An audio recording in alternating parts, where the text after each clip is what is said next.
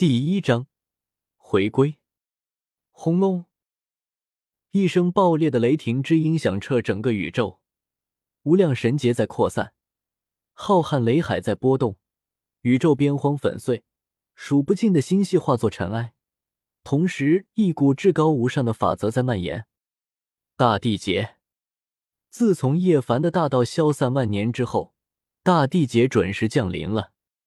火桑星之中，一位金色的身影面无表情的看着星空深处的雷劫，目光呆滞，口中喃喃道：“呵呵，颜如玉，连你都成道了。”神域之中，周通睁开了眼睛。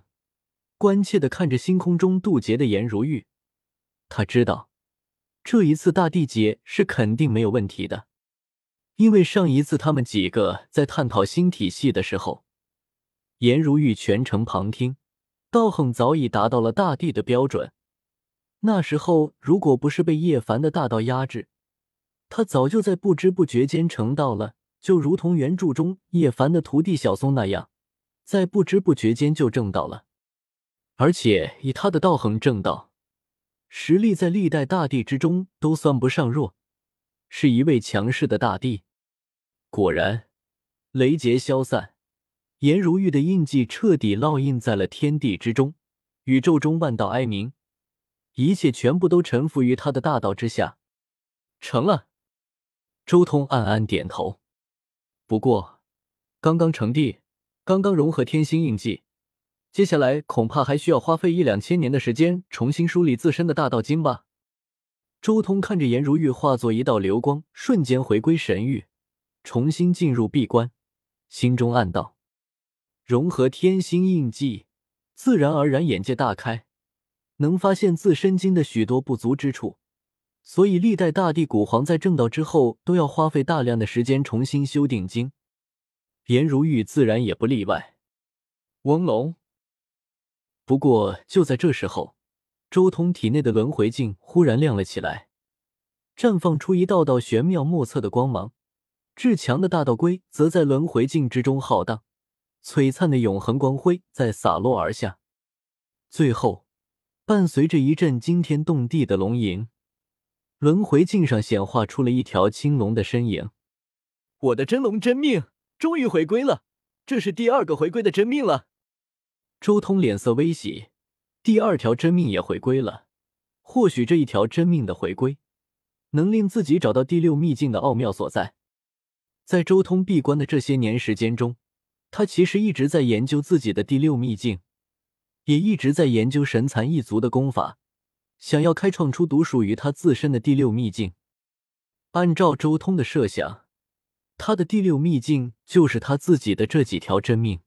之前他也只是回归了一条真命，所以许多东西无法研究透彻。但是现在回归了第二条真命之后，或许有了对比，能看出更多的东西。而且，我的真龙真命到底去了什么世界，得到了什么样的道与法呢？我能不能借此直接修炼至仙王境界呢？周通越来越期待，当初打神时真命回归。带着阳神世界的修炼体系出现，已经令周通获益良多了。如果这时候再出现第二条前所未有的修炼体系，自然会极大的促进他的修为。遮天法的第六秘境代表着的是仙王境界，但并不是说只有开创了第六秘境才能晋级仙王。当底蕴和感悟足够的时候，其实也是可以直接一跃而起，化作仙王的。荒天地最开始的时候，走的就是这样一条路。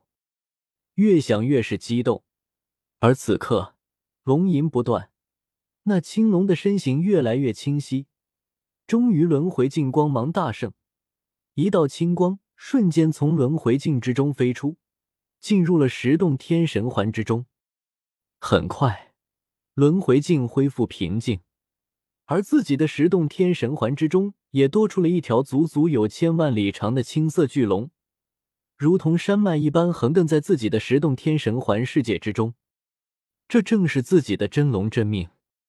而且最令周通震撼的是，这条真龙真命散发出令他本身都有些战栗的可怕气息，毫无疑问，真龙真命已经超越周通本尊，达到了仙王境界。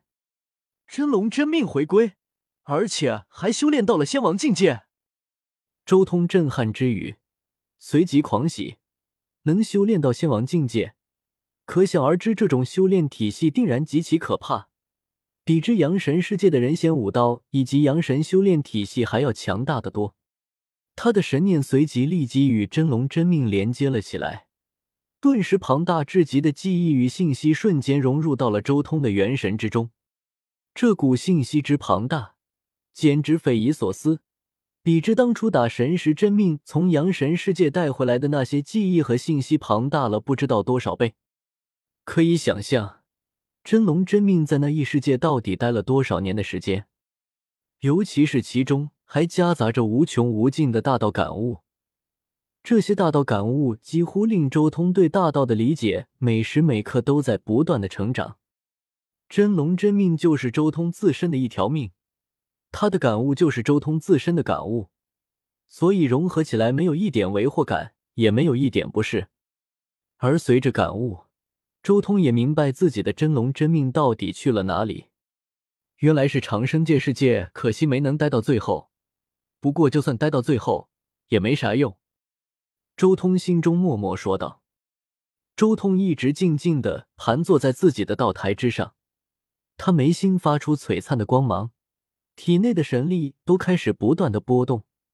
一时间，整个神域都充满着一种极端可怕的压抑感，仿佛一片深海盖压在所有修士心间，令他们心头好似多出了一座泰山。无尽的记忆和大道感悟。几乎是以一种灌顶的方式融入到周通体内，他的元神、肉身全部都在不由自主的随着那些大道感悟迅速运转。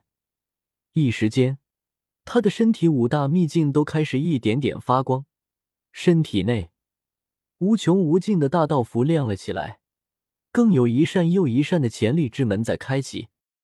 感悟无尽的大道的过程中。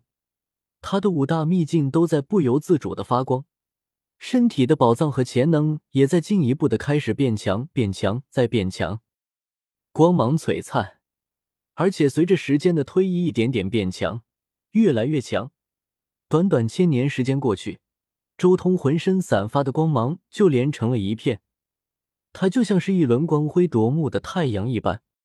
同时，他体内也有如同雷鸣般惊天动地的声响。五大秘境之中，道音震天，整个躯体都炽盛了，如同可怕的仙火焚天燃地，